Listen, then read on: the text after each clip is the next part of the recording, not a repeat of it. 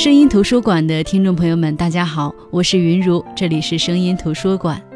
今年的阳历八月二十号，也就是本周四，就是一年一度的七夕节。这个节日在今天的中国被称为东方情人节。那围绕七夕这个节点，本周声音图书馆特意策划七夕专辑，跟大家介绍那些传统文人的爱情故事。那么本周的节目会更加的注重故事性。今天的声音图书馆，我和大家讲的故事呢是沈从文和张兆和的爱情故事，用过往的柔情再次温暖我们的心脏。本期节目会上传喜马拉雅 FM，大家可以搜索“声音图书馆”收听、下载、转采。更多节目内容可以关注公众号“声音图书馆”。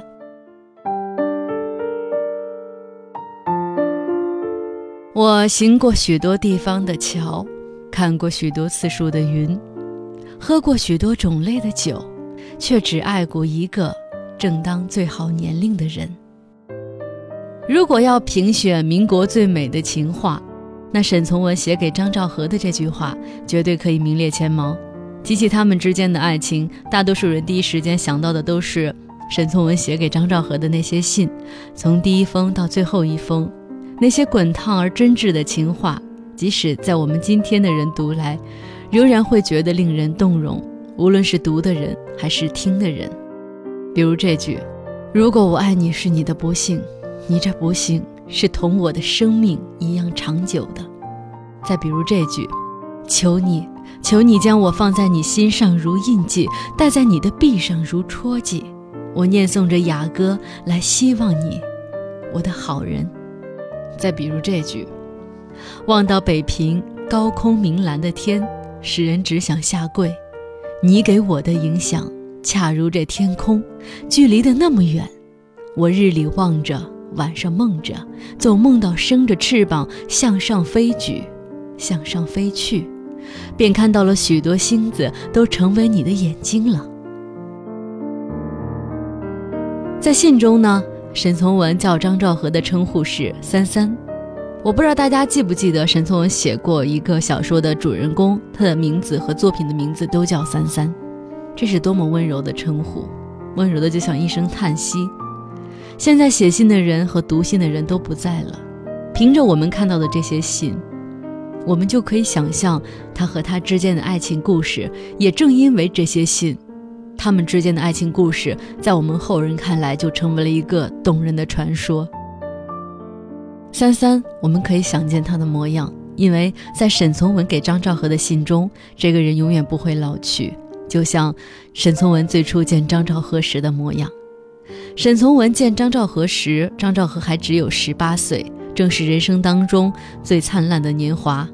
他皮肤有点黑，据说年轻的时候特别漂亮，所以有个外号叫黑牡丹。呃，我们在网上很容易搜到张兆和的照片。老实说，在那个年代里。张兆和的容貌呢，并不算很出挑，她唯一能够让人觉得很漂亮的就是那双丹凤眼，而且在家里人的眼里，这位三小姐皮肤黑黑的，头发剪得很短，像个男孩子，身材壮壮胖胖，样子粗粗的，一点都不秀气。可是这一点都不秀气的张兆和是怎么打动沈从文的呢？据他们的儿子沈龙珠回忆说，一次沈从文看见张兆和在操场上边走边吹口琴。走到操场尽头，张兆和潇洒地将头发一甩，转身又回走，仍是边走边吹着口琴，动作利索，神采飞扬，让人心动。可是那时候，沈从文是这个学校的老师，他喜欢小兽一样充满活力的女子。也许正是他在操场上看到张兆和的那一瞬间，浑身洋溢着青春气息的张兆和呢，一下子抓住了沈从文的心。作为老师的他，开始展开了对这位女学生的追求。可是当时呀，张兆和的追求者众多，不少男生都会给他写情书。他把这些情书编为“青蛙一号”“青蛙二号”“青蛙三号”，看完就放在抽屉里，也不回。收到老师沈从文的信，说实话，那一刻他愣住了，因为没想到老师会给自己写情书。可是他看完之后呢，仍旧是扔在抽屉里，还是没有回。二姐张允和见了取笑说：“这大约只能排为癞蛤蟆十三号了。”可是呢，沈从文的情书呢，他不像其他男生一样写一封情书石沉大海了就此打住。沈从文的情书攻势是一发不可收拾。张兆和的沉默呢，不仅没有让他退缩，反而越战越勇。爱情其实，说实话，本来就容易让人卑微，尤其是张爱玲曾经说过，在胡兰成面前，他可以低到尘埃里。那在大家闺秀张兆和面前，这位乡下人沈从文口口声声地说：“只愿做他的奴隶。”他说：“莫生我的气，许我在梦里，用嘴吻你的脚，我的自卑处，是觉得如一个奴隶蹲到地上，用嘴接近你的脚，也近于十分亵渎了你的。”有人会说：“天哪，这种卑微，连自尊都不要了。”可是，在爱情到来的时候，谁还在乎自卑呢？除了写情书之外呢，沈从文还动用了其他的招数，比如说去张兆和的闺蜜面前哭诉他的一片情深，甚至还扬言说，如果张兆和坚持拒绝他，他就只有两条路可走：一是刻苦向上，一是自杀。但是这样的近于死缠烂打式的追求，不仅没有打动张兆和，反而让他感到很厌烦。在这里，我们就说说张兆和。张兆和呢，是出生在苏州的一家书香门第。他们家总共有四个姐妹，六个兄弟。老大呢张元和深情，老二张允和活泼，小妹冲和呢比较淡定。张兆和呢则是相当的理性，因为她是家中的第三个女儿，其实并不得宠。前面有两个姐姐，后面还有一串的弟弟妹妹，从小就是比较容易被人忽略。在这种环境中成长，那么无论是他的母亲还是带他的保姆呢，都是教他为人要本分知足。所以他形成的性格呢，就是比较冷静、比较务实，也可以说比较理性。总之呢，他对于沈从文的情书攻势呢，可以说是烦透了。于是他就跑到校长胡适那儿去告状。这胡适呢，当时是一个和事佬，一心想撮合才子佳人，更何况沈从文是他的朋友。于是呢，他就帮着沈从文去劝张兆和，他说。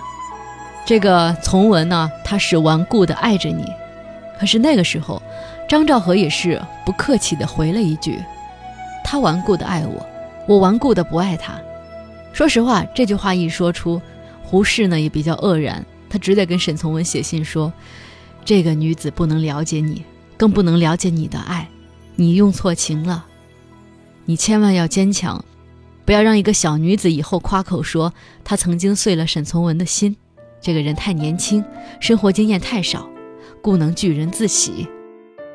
后来呢，在看这段话的时候，不得不佩服当时胡适的眼光。张兆和的确不了解沈从文，也欣赏不了沈从文的文采才气。信中提到的“拒人自喜”四个字，对张兆和来说虽然是有点刻薄，但张家三小姐把追求者们的情书用“青蛙一号”“青蛙二号”“青蛙三号”来编号。说实话，确实有点过分。沈从文这个湘西人看起来是斯文温和的，其实骨子里呢有我们湖南人的这种热血和蛮劲儿，霸蛮精神嘛。认准的事情，九头牛都追不回来。所以，尽管张兆和拒绝了，那他不管，那沈从文不管，胡适劝解他也不听，他仍然一个劲儿的用情书去轰炸张兆和。他还是挺为他着想的，在情书里还叮嘱他不要因为这些情书干扰或者荒废了自己的学业。其实看到这儿的时候，特别想问一句：难道你不知道在当时你就是最大的干扰源吗？那就在沈从文坚持了那么久，自己都快要绝望的时候，张兆和可能是被感动了，他紧闭的心扉居然被这些情书真的攻出了一道缝。张兆和曾经对人说。自己到如此地步，还处处为人着想。我虽不觉得他可爱，但这一片心肠总是可怜可敬的了。沈从文当时也特意去苏州看张兆和，张家人对他挺友好的，二姐允和对他印象挺好的，叫他到家里来玩，还劝妹妹去旅馆看他。后来提起这段事，允和也笑称自己是媒婆。当时赵和的那些弟弟们也特别喜欢他，因为他会讲故事。五弟黄和呢，曾经用自己的零花钱给沈从文，后来是他的三姐夫买了一瓶汽水。沈从文也暗暗的感激。后来写月下小景的时候，还特意郑重其事的标明为张家小五寄自某书。赵和最终接受了沈从文，固然是由于他的情书写得太好了，当然也离不开家人，尤其是二姐的推波助澜。在苏州住了一阵后呢，沈从文带着眷恋和希望离开了。临走的时候，他还特地叮嘱赵和说：“如爸爸同意，就早点让我知道。”让我这乡下人喝杯甜酒吧。二姐允和呢，帮他向父亲提亲，得到许可之后，赶紧给三妹夫发了一个电报，上面只有一个字“允”，可以说是一语双关，既是同意了的意思，也是发信人允和的名字。当时张兆和生怕他的沈二哥听不懂，偷偷又发了一封电报给他，说：“乡下人喝杯甜酒吧。”到这里呢。这场持续了四年的苦恋，持续了四年的追求，终于通向了婚姻。在新婚之初，沈从文和张兆和一起啜饮着爱情的甜酒，有过一段快乐的时光。结婚没多久，沈从文就回了一次湘西老家。对于一般人来说呢，分离意味着痛苦；可是对于他们来说，分离带来的甜蜜，也许要大于痛苦。原因很简单，因为。一分开之后呢，沈从文又开始给张兆和写情书，而只有在信里，他们的爱情才能够保持着火一般的炽烈。沈从文在信里照例称张兆和为“三三”，张兆和生平第一次露出了女孩子的娇态，亲昵地给他回信，称他为“二哥”。在信里担忧地说：“二哥，长沙的风是不是也会这么不怜悯地吼，把我二哥的身子吹成一块冰呢？”沈从文回信则安慰他说：“三三，乖一点儿，放心，我一切好。我一个人在船上，看什么总想到你。听听这信里的话，可以说出现在信里的这两个人，完全是一副小儿女之态。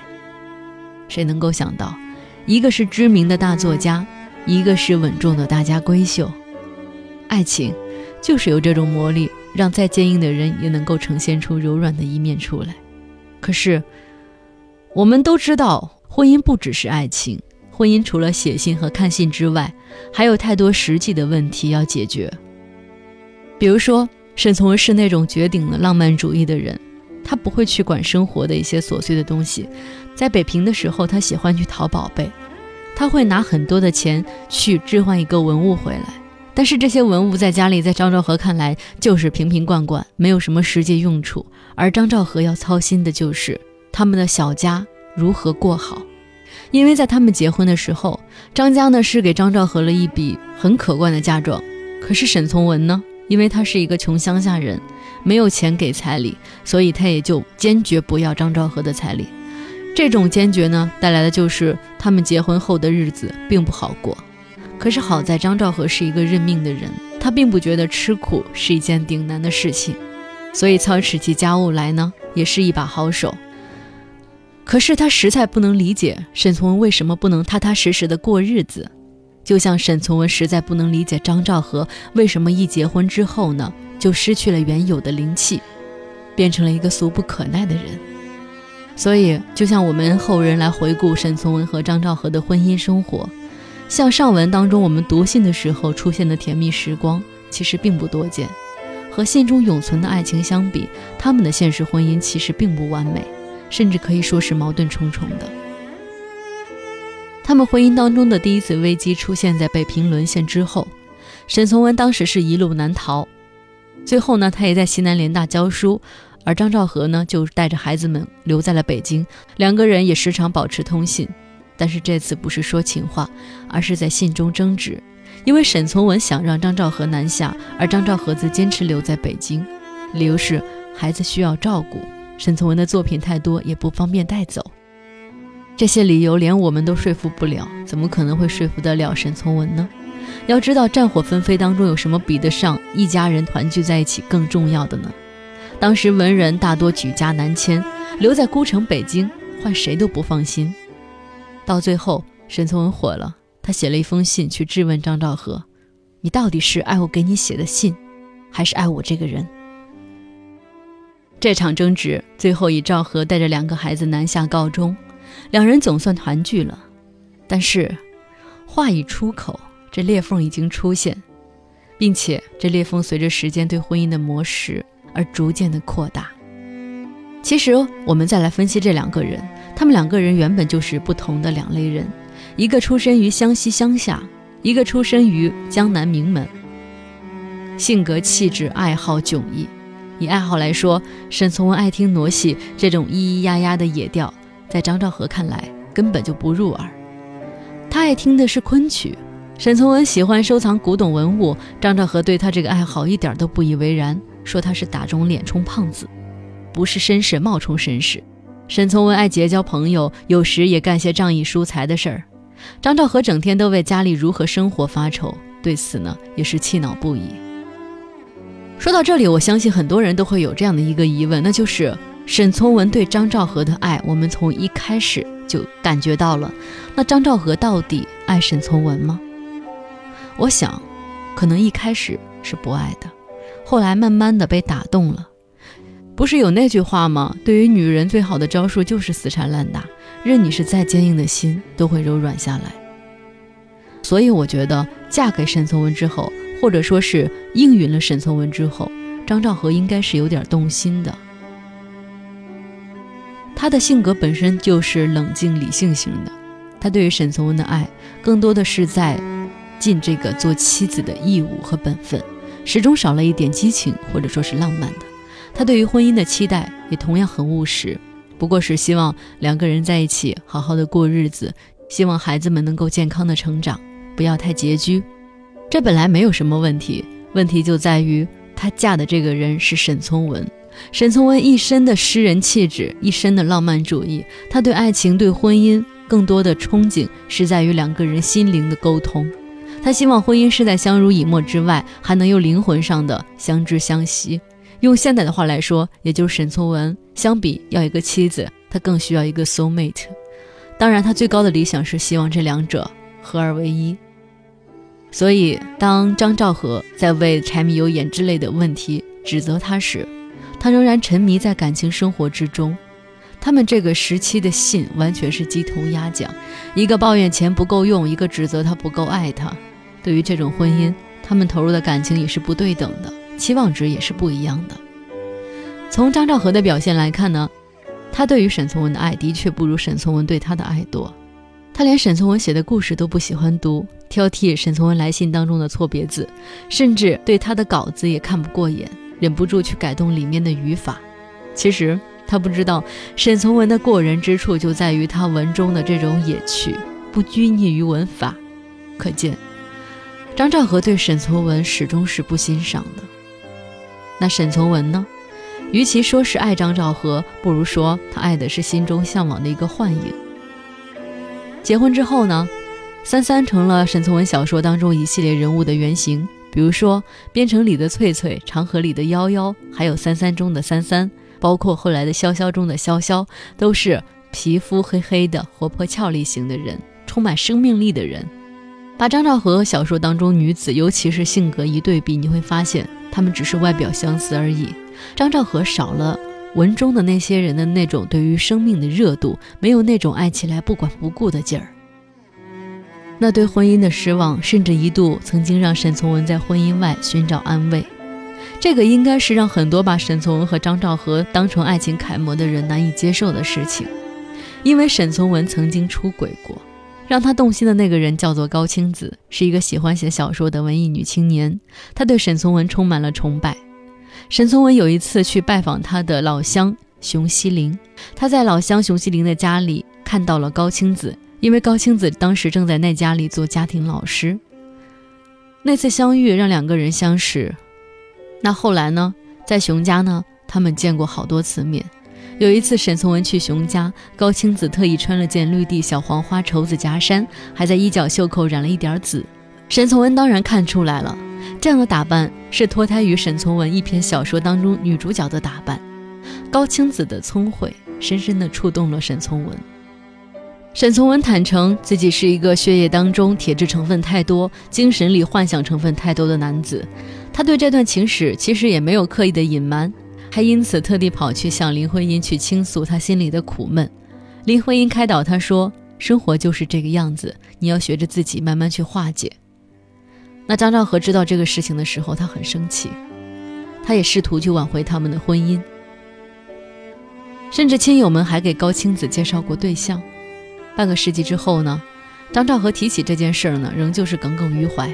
不过，他很公道的去评价说：“说高青子长得很美。”可能很多人都会因此指责沈从文是渣男。我只想说，在漫长的婚姻过程当中，厌倦、争吵，甚至出轨，可能对于很多男人来说都是不可避免的事情。如果单以一次出轨来论人品，那未免把人性想得太单纯了。那这次出轨事件是他们数十年婚姻当中的一次考验。可是，来自外界的更多的考验还在后面。进入新时代之后呢？沈从文和张兆和的分歧也越来越明显。沈从文其实是特别迎接新时代的，但是他不知道自己在这个新时代里能做些什么。他是顽固的理想主义者，张兆和是冷静的现实主义者，属于那种适应性很强、弹性比较大的人。他很快的就适应了这种新时代浪潮下的一系列的运动，积极的向新时代靠拢。可是那个时期，沈从文却停滞不前，拒绝接受变化。四八年之后呢，沈从文的作品被批评为桃红色文艺，他也被郭沫若指为桃红色作家。那个时期，根正苗红的作品都要为新社会唱赞歌。沈从文也试图去写过为新社会唱赞歌的作品，可是始终写不好。他宁愿搁笔，也不愿意去迁就着、逼着自己为他不觉得有意义的事情写作。这就是一个与世无争的人为自己选择的抗争方式。他就是这么顽固，顽固的忠于自己的心。那个时候，没有人能理解他的顽固，包括他的家人。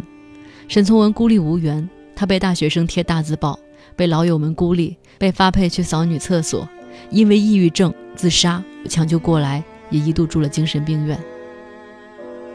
他的儿子回忆说：“当时我们觉得他的苦闷没道理，整个社会都在欢天喜地地迎接一个翻天覆地的变化，而且你生什么病不好。”你得个精神病，神经病就是思想问题。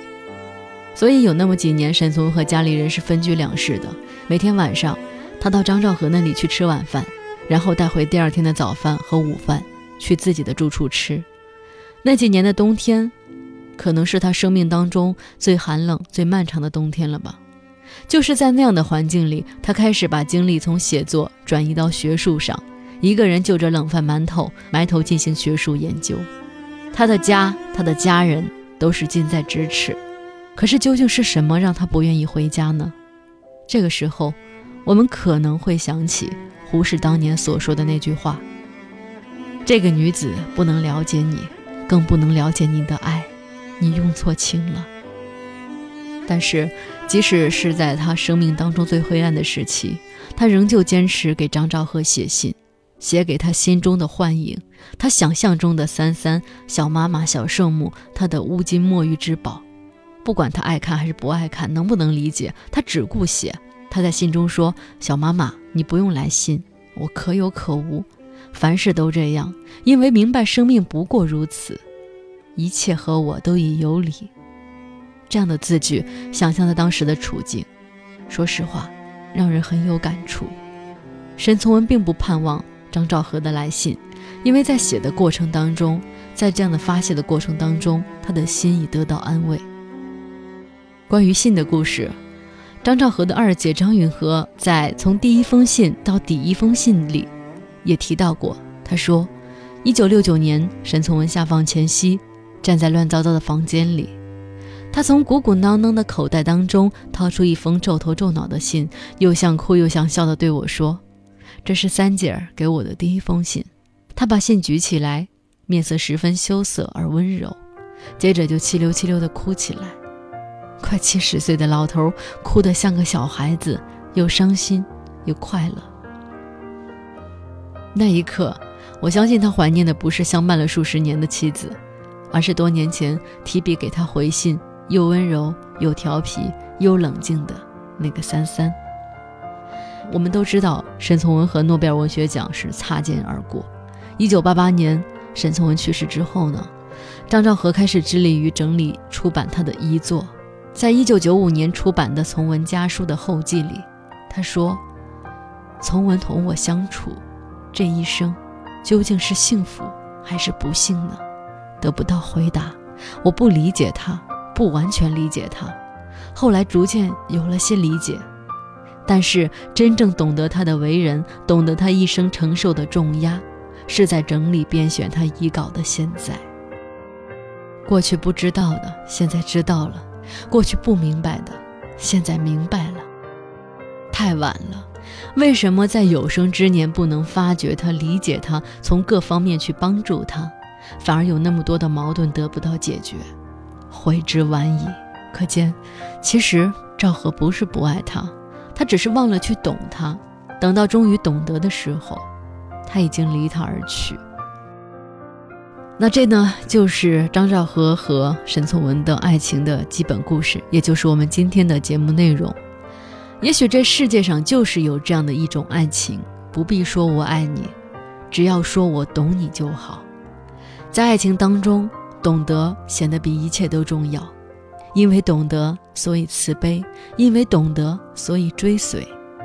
可是沈从文和张兆和之间的这份懂得来得太晚，错过了最好的年华，错过了朝夕相对。等另一个人长眠于地下，被剩下的那个才从残留的记忆和文字当中试图去懂他，试图去理解他。越理解越悔恨，越悔恨越痛苦，越痛苦也就越知道沈从文当年的痛苦。但即使这样，晚年的张兆和也是开心的吧？毕竟他用多出来的这些生命时光，读懂了陪伴他一生的从文先生，也读懂了自己的人生。好的，我是云如，这里是声音图书馆。今天的声音图书馆七夕特辑，跟大家分享的沈从文和张兆和的爱情故事就到这里结束了。本期节目会上传喜马拉雅 FM，大家可以搜索“声音图书馆”收听、下载、转载。更多节目内容可以关注公众号“声音图书馆”。